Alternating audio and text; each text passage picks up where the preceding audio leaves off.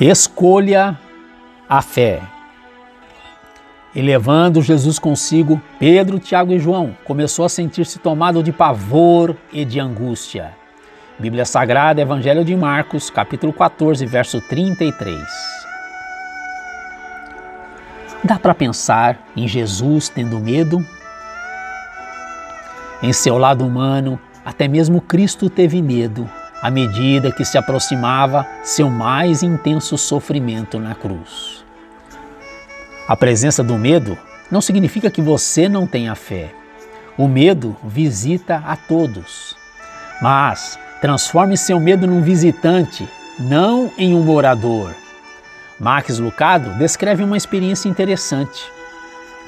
Assim dizia ele: o verão sempre envolvia uma viagem do oeste do Texas às montanhas rochosas. Meu pai gostava demais de pescar trutas à beira dos rios de águas claras.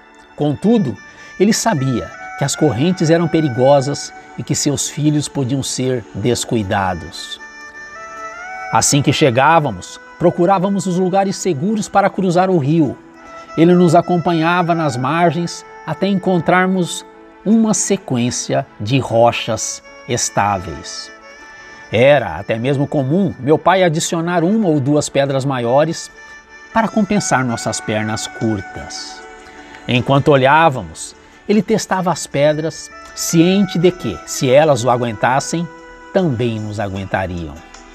Assim que chegava ao outro lado, meu pai fazia sinal para que o seguíssemos.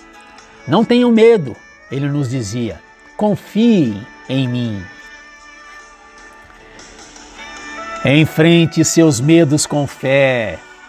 Um rio de medo, de inseguranças e de temores talvez corre entre você e Jesus.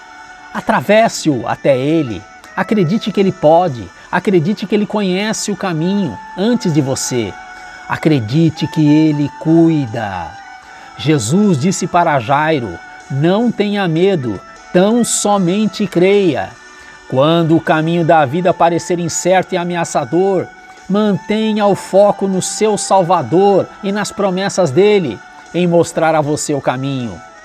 Diga não ao medo, diga sim à fé e à confiança no seu Deus.